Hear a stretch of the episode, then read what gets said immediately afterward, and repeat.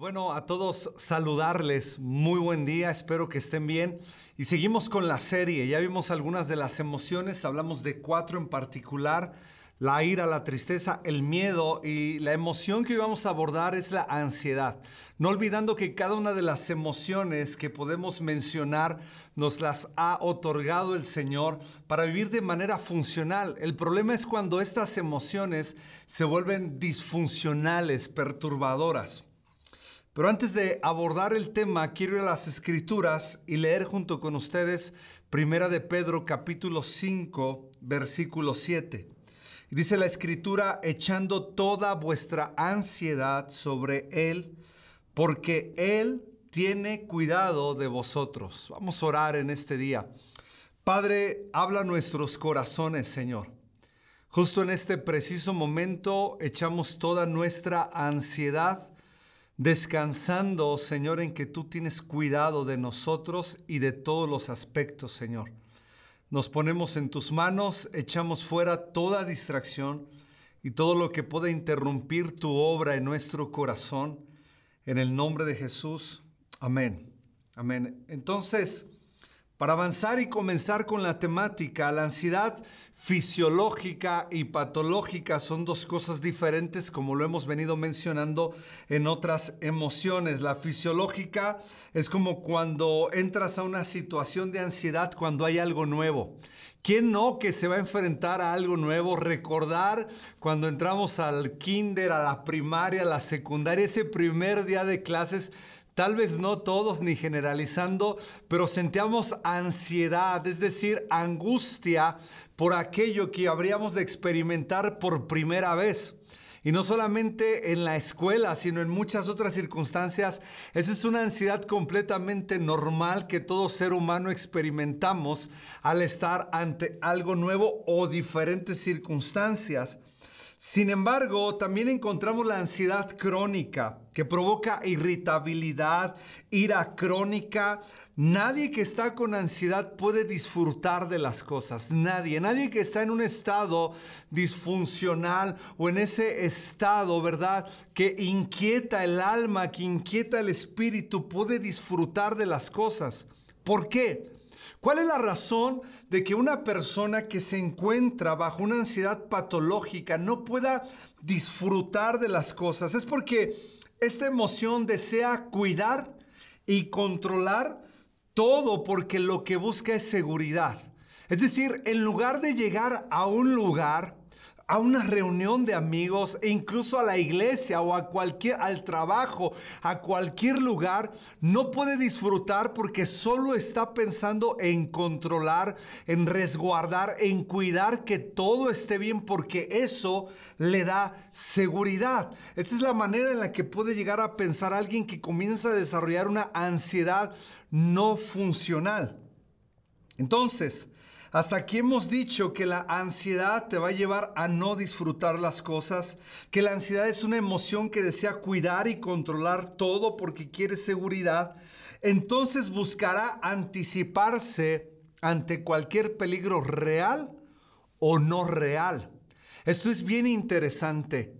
Y a lo mejor te puedo decir, ¿te puedes imaginar lo que es anticiparte o quererte anticipar ante cualquier situación? Es decir, dejar de ocuparte para comenzar a preocuparte, dejar de ocuparte en el día a día, en el aquí y ahora, para comenzar a intentar controlar el mañana, intentar que todo salga de la manera que tú quieres porque te hace sentir seguro, no podemos vivir de esta manera. Hay cosas que no se nos dieron a hacer. Y eso debemos dejárselo a quien debe hacerlo, en este caso Dios o incluso gente a nuestro alrededor. No podemos medir las circunstancias de lo que vendrá, solo podemos confiar y descansar que Dios es bueno y avanzar con esto. Entonces nos vamos a enfocar en este día a hablar acerca de algunas cosas de esta ansiedad perturbadora que rompe propósito, que rompe orden, que rompe libertad, que rompe funcionalidad en nuestras vidas. La palabra ansiedad significa angostura. Déjame decirte que ansiedad y angustia es exactamente la misma palabra, una castellanizada y la otra en el latín. Pero al final significan lo mismo, significan angostura, es decir, solamente mirar a través del lente de una sola cuestión, problemática, preocupación, situación, no hay nada más. Como cuando vas a un bosque que tiene tantos colores, en los días otoñales podemos ver hojas de diferentes colores, pero imagínate ir a un bosque donde hay una hectárea completa de estas riquezas del cielo, pero enfocarte en solo un árbol. Enfocarte solo en un árbol que está robando tu atención de todo lo demás. Así es la ansiedad. Dios nos dio a disfrutar de tantas cosas, de nuestra esposa en mi caso, de mis hijas hermosas en mi caso, de mis amigos, de mis pastores, de la gente cercana, del equipo de trabajo con el que estoy, de una buena serie, de un buen programa televisivo, una buena peli, de gente alrededor, de predicar el Evangelio. Dios me dio a disfrutar de muchísimas cosas el problema es cuando algo captura mi atención y yo no puedo salir de ahí. Me roba la atención a todo el alrededor de lo que Dios me dio a disfrutar y a vivir. Entonces la ansiedad te saca del proyecto y del propósito de vivir en esa plenitud pleno, habla de muchas cosas, habla de ese bienestar, no estoy diciendo meramente o excluyendo cosas malas, pero habla de ese bienestar completo, esa vida integral que Dios nos ha dado en nuestro espíritu, en nuestra alma y en nuestro cuerpo, pero cuando llega la ansiedad disfuncional, patológica, ¿verdad? Solo tenemos un solo foco, un solo foco una sola dirección que nos ha capturado y que nos angustia, nos angosta. Entonces hablar de la ansiedad sí es importante. Y antes de continuar, quiero que sepas que el Señor en su palabra nos ha dicho, nos ha enseñado que podemos ser libres. En Cristo somos libres de la angustia y de la ansiedad e iremos mencionando algunos pasajes conforme vayamos avanzando. Entonces, la ansiedad es estar en un estado de alerta continuo. ¿Por qué? Por el deseo de querer controlar las situaciones. Una alerta donde quiera que mires, hacia donde quiera que entras, cualquier situación, cualquier cosa que oyes, estás en una alerta porque quieres seguridad, porque quieres que las circunstancias sean diferentes y quieres controlar la situación. Por eso es que alguien que está en ansiedad está en un estado constante de alerta. ¿Por qué? Quiere gobernar los riesgos y el temor. Quiere gobernar los riesgos. E incluso hay momentos en que está la ansiedad, que te pasa un pensamiento por la cabeza y quieres gobernarlo. Quieres decir, esto no debería, esto sí debería. Y ya entramos ahí a otra sección acerca de las demandas y pensamientos rígidos de los cuales hablaremos en unos minutos más. Pero las valoraciones de la ansiedad, no olvidemos el ABC, ¿verdad? La manera en la que yo valoro un acontecimiento es la intensidad de la emoción. Y principalmente la ansiedad tiene una valoración. Y quiero mencionarlas. La primera es ve el futuro como algo incierto. ¿Qué hago con mi vida? Así ve el futuro como algo incierto. Lo segundo es que tiene una visión del entorno como peligroso. Por eso constantemente está en alerta. Por eso es que constantemente quiere agradar a los demás. Porque dices que si no agrado a fulano de tal, tengo que hacerlo. Está en alerta, está haciendo esfuerzos. Deja de ser él para ser otro. Y esto es súper interesante porque hay muchas cosas que nos generan ansiedad por causa de estar alertas porque queremos controlarlo todo. Y aunque sé que es una temática muy amplia, demasiado amplia, pero por lo menos queremos ver cosas particulares. Entonces ve una visión de entorno como algo peligroso.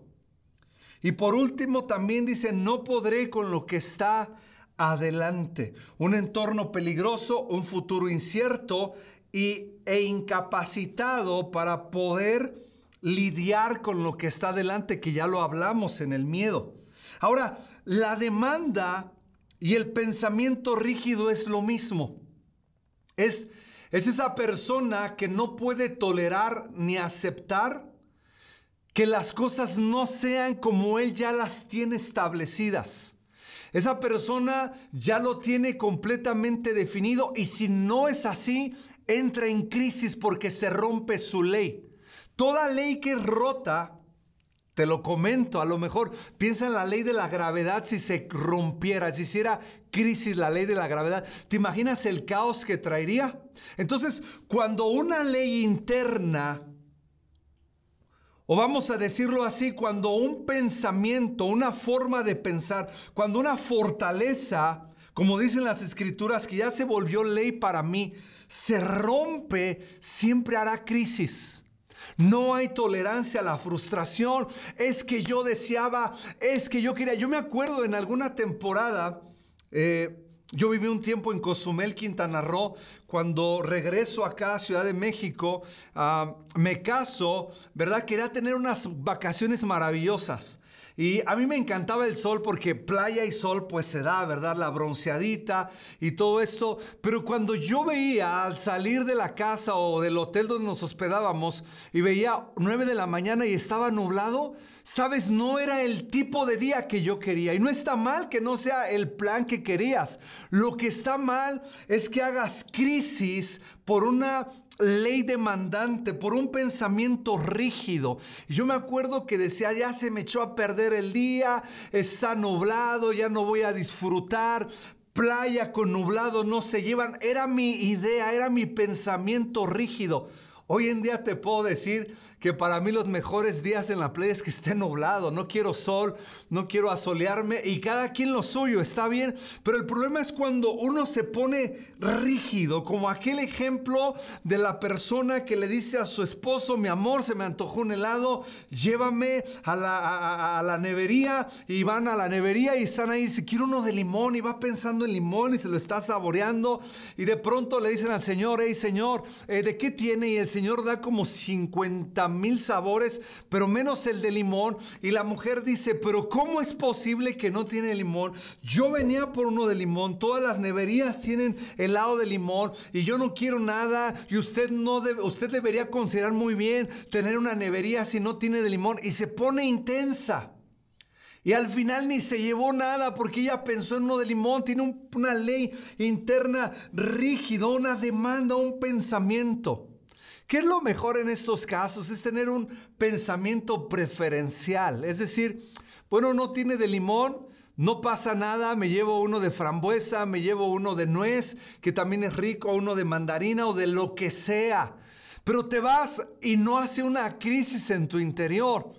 ¿Cuántos propósitos, cuántos sueños, cuántos planes han sido saboteados y ya no hubo una continuidad en ellos por nuestras demandas, por nuestros pensamientos rígidos, en lugar de decir, bueno, a lo mejor no era parte del plan, pero seguimos en el plan. A lo mejor no era parte del proceso. Una ley interna es aquella que intenta que los demás vivan como la persona quiere que vivan. ¿Te has preguntado por qué mucha gente se ha alejado de nosotros y somos demandantes y rígidos? Porque a veces los queremos meter a nuestra demanda y que funcionen como nosotros queremos y al darnos cuenta que no, los hacemos a un lado o ellos mismos se hacen a un lado. A veces decimos, mira la hora que es, yo no llego tarde, yo nunca llego tarde. Por lo tanto, aunque no lo dicen, tú no deberías llegar tarde. Esta es mi ley y tú debes cumplirla. Y hacen crisis. Es una ley interna que quiero que los demás viven y vivan y respeten. Es decir, personas que miden a los demás con su propia medida. Eso es una demanda. O sea, tenemos que aprender a convivir. Yo no estoy hablando de desorden. Yo no estoy hablando de pecados, obviamente. Sencillamente la gente piensa diferente. Cada cabeza es un mundo. Y tal vez para alguien un doblez perfecto es lo máximo, pero tal vez para otra persona no es lo máximo. Tal vez te casaste y regresaste de la luna de miel y te diste cuenta que ahora son dos mundos viviendo, dos cabezas, dos mundos viviendo en una casa diferente y que uno es más ordenado que el otro. No un despapalle, no un desorganizado, solo un poco menos ordenado. Pero si tú eres demandante, vas a decir, así quiero que se doble. Y tantos dobleces a la ropa, vamos, te vas a enfermar. Con tanta demanda, con tanto deseo de controlar, con sentirse seguro, no es lo mismo el orden que el control. Una cosa es ser ordenados, organizados, y otra cosa es ser demandantes y futuristas en cuanto a qué pasará y quiero controlar las cosas. Son dos cuestiones completamente diferentes. Así que nos viene bien dejar los pensamientos demandantes rígidos y tener pensamientos preferenciales. En la ansiedad es clave aprender a pensar correctamente. Y aquí vamos a entrar a las escrituras ya de lleno en el resto de esta enseñanza, en Filipenses capítulo 4.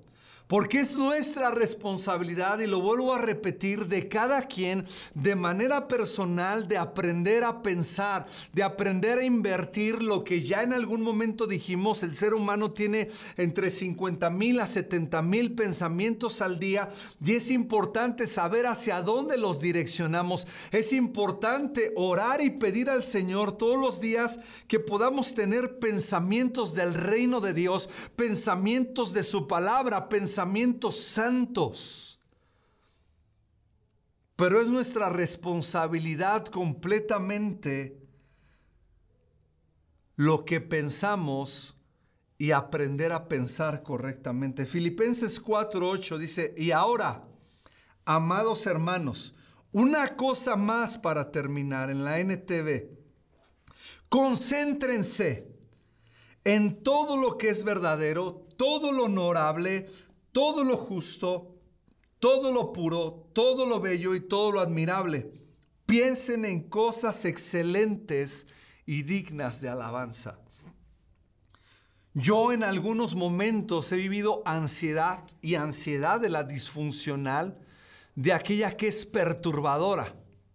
Y te encuentras en un solo foco por varios minutos, horas o días. Es bien interesante. Estás encarnizado con una situación que no puedes resolver en ese momento ni te viene bien resolver porque es una situación del futuro y estás queriendo resolver desde ahora algo que está adelante. Estamos enfocados queriendo resolverlo, queriendo arreglarlo. Sin embargo, si podemos basar nuestro corazón y nuestros pensamientos en lo que Pablo nos dice. Dice, concéntrense, enfoquen. Si tienes un enfoque sobre algo, podemos enfocarnos sobre pensamientos, no voy a decir positivos, pero sobre pensamientos como la escritura nos enseña todo lo que es verdadero yo soy el fiel y verdadero, dice Jesús en las escrituras. Concentrarnos en Cristo Jesús, en su palabra, en el bienestar, en su voluntad que es buena, agradable y perfecta, en todo lo honorable, en todo lo justo, en todo lo puro, en todo lo bello, en todo lo admirable. Piensen, dice Pablo, en cosas excelentes y dignas de alabanza.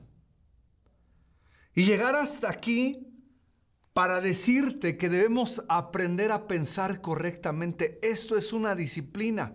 Esto es santo, esto es saludable. Tomar tres, dos, no es una ley. Cinco veces al día, cinco minutos para agradecer a Dios por sus bondades, por su fidelidad, por lo que tenemos, por mi esposa, por mis hijos, hijas, por mis amigos, por el momento que estoy viviendo. Aprender a confiar es tomar tiempo para encauzar tus pensamientos. Pablo nos enseña qué responsabilidad nuestra. Nos manda a nosotros y nos dice, hey, concéntrense, háganlo. La ansiedad es la base patológica de todo. O sea, la ansiedad es transversal a todas estas emociones principales como la ira, la tristeza y el miedo. En las tres, cuando esto es patológico, vas a encontrar ansiedad. Entonces, si podemos confrontar la ansiedad ese, esa incertidumbre, ese miedo a las situaciones, ese sentir peligro con la confianza y descanso en Dios, vamos a bajar los niveles en cada una de estas emociones porque es el plan de Dios. Primera de Pedro 5, versículo 6. Primera de Pedro capítulo 5, versículo 6. En la Reina Valera dice, humillaos pues bajo la poderosa mano de Dios, para que Él os exalte cuando fuere tiempo. Lo primero es humillaos. Me llama la atención esta palabra que culturalmente está, está viciada. Humillarte culturalmente significa que tú y yo debemos estar en un punto donde debemos dejar que otros pasen por encima de ello, pero no, escucha, humillaos en el griego original, en este versículo significa rebajar. Y lo está hablando directamente de nosotros como hijos hacia Dios. Humillaos bajo la poderosa mano de Dios, para que los exalte cuando fuere tiempo. No olviden que el que está atravesando ansiedad quiere controlarlo todo, quiere asegurarse de todo. Resulta que vas manejando con algún amigo o va en tu carro, como sea, o tú vas de copiloto y van a algún lugar y a veces no nos damos cuenta, pero hay detalles en los que manifestamos ansiedad. A veces uno dice, hey, no te metas ahí hasta la siguiente cuadra. Eh, no te metas por ahí eh, hasta la otra avenida. No, no, no, íbamos espejeando, hey, cuidado, frena. ¿Quién va manejando? Va manejando la otra persona, pero aún así queremos estar controlando todo. Nos molesta cuando las cosas que no podemos controlar las intentamos controlar. Te voy a poner un ejemplo de qué no podemos controlar. Escúchame, por favor, escúchame, te va a bendecir como a mí me ha bendecido. ¿Sabes qué no podemos controlar? Todo lo que es Dios. No lo podemos controlar. Desde un inicio en las escrituras encontramos cómo Dios hizo administrador al ser humano. No lo hizo dueño, lo hizo administrador. Tú y yo somos administradores. Entonces, si todo lo que no podemos controlar es Dios, no podemos controlar la vida, no podemos controlar la muerte, no podemos controlar la salud, aunque podemos administrar la salud, aunque podemos disciplinarnos. Pero no podemos controlar la salud, no podemos controlar el clima, no podemos controlar las circunstancias de la vida, no podemos controlar el futuro. Todo lo que es Dios no lo podemos controlar. Somos administradores. Entonces el problema es que todo lo queremos controlar, todo lo queremos asegurar. Te voy a poner otro ejemplo. Vas a salir de viaje, vas a un largo viaje, Después de tres horas necesitas revisar las llantas, aceites, niveles, gasolina, ¿verdad? A la hora de revisar las llantas te preguntan a cuánto las quiere. Puede ser 30, 32, 35, lo que quieras. Estamos hablando del aire, ¿verdad? En las llantas. Y de pronto tú dices, a 32, eso está en tus manos, eso sí lo puedes abordar. Pero no puedes controlar que una llanta se te reviente en el camino. No podemos controlar eso. ¿Te imaginas si fueras manejando y se te mete el pensamiento ansioso de se me va a reventar una llanta y voy a ir a 60 y tú ya hiciste de ese pensamiento una verdad y un foco de angustia ir a 40 manejando en un viaje tan largo porque quieres controlar que no se te reviente una llanta? De eso es de lo que estamos hablando. Entonces, cuando Primera de Pedro 5, 6 dice, humillaos, es decir, hey, rebájate. Rebájate al nivel. Pablo dice que nadie tenga un concepto de sí mismo que el que no deba tener. Somos humanos. Estamos limitados. No podemos controlarlo todo. Somos administradores. Déjale a Dios que Él sea Dios en tu vida.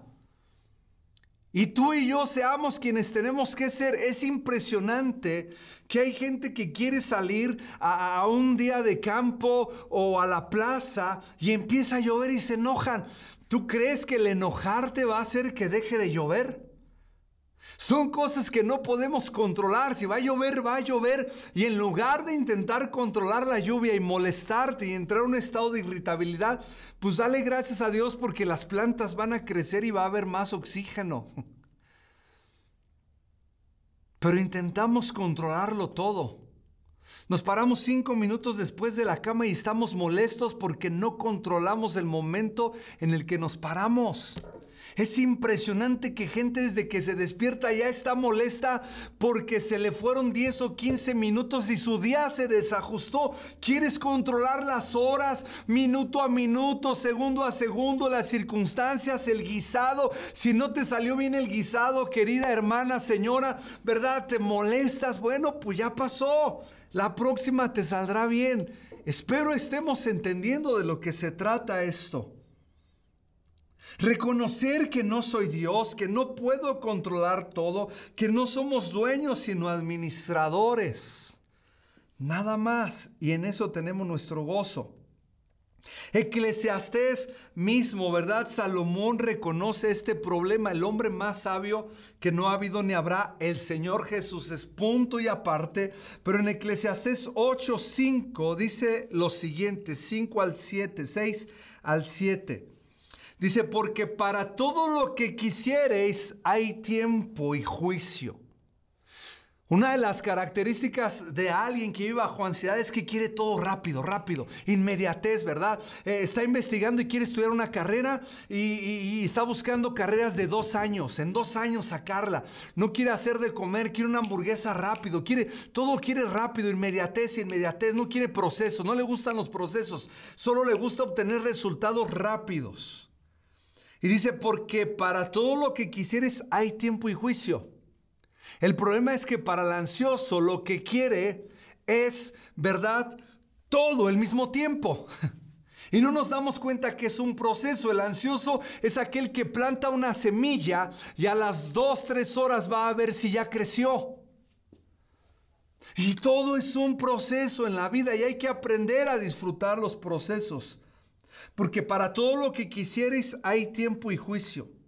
Porque el mal del hombre es grande sobre él. Escucha esto, es grande sobre él.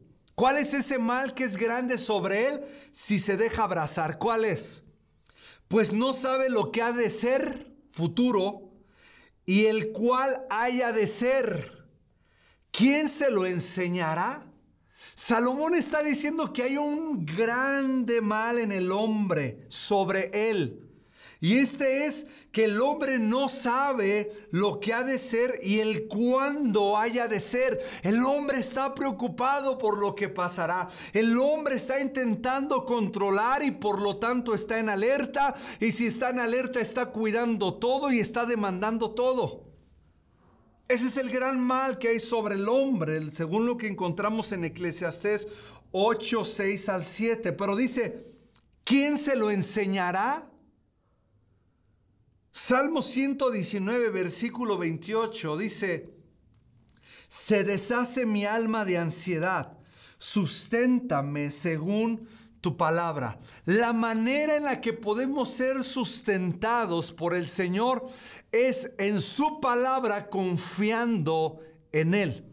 Y aunque efectivamente nadie nos puede decir, como dice Eclesiastés, cómo será y cuándo será, pero podemos vivir confiados en el Señor. En su palabra tenemos las promesas, en su palabra tenemos vida, en su palabra podemos descansar. Por eso el Salmo 119, 28 dice, susténtame según tu palabra, puedo confiar, puedo esperar, no, no, no, no importa lo que hay en el futuro, yo puedo estar tranquilo. Filipenses 4:6 en la NTV me encantó este versículo. Filipenses 4:6 dice, no se preocupen por nada, por nada, y nada es nada. No se preocupen por nada. En cambio, es decir, si hay una preocupación, ya no te preocupes, cámbialo por orar por todo. Señor, me inquieta esto, confío en ti, descanso en ti. Señor, me inquieta esto, lo pongo delante de ti y te doy gracias por tu intervención. Oren por todo. Cambia tu preocupación por oración. Díganle a Dios lo que necesitan. No está diciendo que no se lo digas, dice, dile a Dios lo que necesitas y denle gracias por todo lo que ha hecho. Entonces encontramos oración, encontramos petición y encontramos gratitud. Cambia tu preocupación por oración, por peticiones y por gratitud. Cuando tú y yo nos enganchamos a la gratitud, sabiendo que Dios nos va a dar lo que Él sabe que necesitamos, nuestra alma puede descansar completamente. Vamos a Hebreos capítulo 13, versículos 5 y 6. Hebreos 13, 5 y 6. Dice así. Sean vuestras costumbres sin avaricia. Escuchen esto contentos con lo que tenéis ahora. Contentos con lo que tenéis ahora. Mucha de la ansiedad viene porque estamos persiguiendo algo que queremos obtener en este mismo momento. Y desenfocamos nuestro corazón y nuestros sentidos del contentamiento que debe haber en el Hijo de Dios con lo que tengo ahora. Perdemos la paz intentando conseguir lo que no tenemos en un instante y dejando de lado el contentamiento que debiéramos de tener en este momento por lo que Dios nos ha dado. Perdemos de vista. Nos focalizamos en una sola cosa, lo que debo conseguir, demanda, debo. ¿Cómo encuentras la demanda en todo lo, en todo lo que es debo y tengo? Yo debí, yo tuve, yo tengo, yo debo, yo tendría, yo debería. Y le metemos una demanda ahí, en todas estas palabras, en todos estos argumentos. Pero el autor de Hebreos dice, contentos con lo que tienen ahora.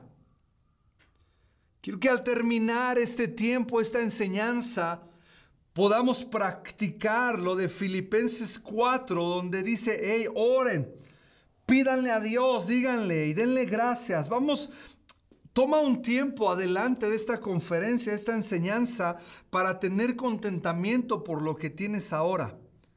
Dice, porque Él dijo, no te desampararé ni te dejaré de manera que podemos decir confiadamente confiadamente. Ansiedad es inseguridad, incertidumbre. Fe tiene que ver con confianza, con fe, confiar en Dios, descansar en Dios, depositarlo todo en Dios. Ansiedad es inseguridad, es inquietud, es angustia. Todo lo contrario a la fe. Ansiedad es incredulidad. Fe es creer. Lo voy a decir como alguien que ha vivido ansiedad. Ansiedad es falta de fe, es falta de creer en Dios y confiar en Él. Eso es ansiedad. Y es duro, pero tenemos que reconocerlo, porque si no, no vamos a poder avanzar. Ansiedad es esa incertidumbre, es esa inseguridad. Y cuando tú pones en una balanza y pones la otra, son dos cosas completamente opuestas, completamente contrarias. Ansiedad y fe están en ambos polos completamente. Entonces, Hebreos 13:6 dice, de manera que podamos decir confiadamente, el Señor es mi ayudador. La ansiedad dice, ¿quién me va a ayudar? La fe dice, el Señor es mi ayudador. No temeré, dice la fe. Y la ansiedad dice, estoy hecho un manojo de miedo. ¿Quién me va a ayudar? Y la fe dice, el Señor es tu ayudador y no temeré lo que pueda hacer el hombre. Podemos confiar y descansar. Y quiero terminar con este versículo y lo voy a leer muy despacio, porque para mí es el versículo que me ha ayudado y me ha bendecido desde que lo leí. Dice Juan 14, 1, en la NTV. Juan 14, 1 dice, no dejen que el corazón se les llene de angustia. No dejen. ¿A quién está siendo responsables? ¿No es que a nosotros es a quien nos hace responsables Dios? No dejen que el corazón se les llene de angustia. Confíen en Dios y también confíen en mí. ¿Quién está hablando? El Señor Jesucristo es quien habla estas palabras. Otra vez, no dejen que el corazón se les llene de angustia. Confíen en Dios y confíen también en mí. Vamos a dar pasos. Es mejor confrontar las cosas y que te pueda dar ansiedad porque se está rompiendo una ley, una fortaleza y eso da angustia. Es mejor que te dé angustia por confrontar a que te dé angustia por no confrontar y por escapar. Hay que aprender a enfrentar la ansiedad. ¿Cómo enfrentamos la ansiedad? Con la fe. Jesús lo dijo, confíen en Dios y confíen también en mí, dijo el Señor Jesús. Y lo sigue diciendo. Queridos amigos que están en esta transmisión por primera vez, quiero saludarte y quiero decirte que es horrible vivir ansiedad, lo sé. Pero también quiero decirte que es lo más maravilloso que me ha pasado de 22 años a la fecha, poderme, poderme encontrar con Jesús en mi vida a los 17 años y poder entregarle todo lo que soy. Los mejores momentos de mi vida es cuando confío en Él y descanso en Él. Hoy hay una oportunidad para ti en que tú puedas decir, Señor, estoy cansado de intentar controlarlo todo porque tengo miedo del resultado de todo. Estoy cansado, estoy alerta todo el tiempo, todo el tiempo me preocupa todo. Los pensamientos son demasiados que me aturden, estoy en angustia. Hoy Jesús te dice, hey, confía en Dios y también confía en mí. Así que hoy puedes hacer una confesión de fe en la cual le puedes entregar tu vida a Jesús para que Él sea el Señor de tu vida y te pueda guiar a cada momento. Así es como comienza tu confianza en el Señor. Y si estás listo en este momento, yo voy a hacer una oración contigo en el cual tú le puedas entregar tu vida a Jesús en este día. No lo dejes pasar y no tengas temor. Así que yo te voy a ayudar y tú repetirás conmigo. ¿Está bien? Repite conmigo ahí donde estás. Señor Jesús, te entrego mi vida te entrego mi corazón. Me he dado cuenta que temo a muchas cosas, pero hoy estoy ante la oportunidad de poder vivir confiado, de poder vivir pleno. Te pido perdón por todos mis pecados. Gracias por limpiarme y hoy decido confiar en ti, Señor. Ayúdame en el nombre de Jesús. Amén, amén, amén. Pues te damos un fuerte aplauso por la decisión que acabas de tomar en este día, en este momento, y que sepas que Dios no falla, que Dios es fiel, que Dios es amoroso, que Él es un Padre. Así que puedes confiar plenamente, como leímos hoy, puedes confiar completamente en Él. Y bueno, te dejo un saludo y a todos los demás que estamos viendo esta serie. Pronto veremos algunas pautas que nos van a ayudar a enfocar conforme a la escritura, a la plenitud y al bienestar que el Señor nos ha dado. Que el Señor te bendiga, te dejo un fuerte abrazo y nos vemos pronto. Saludos.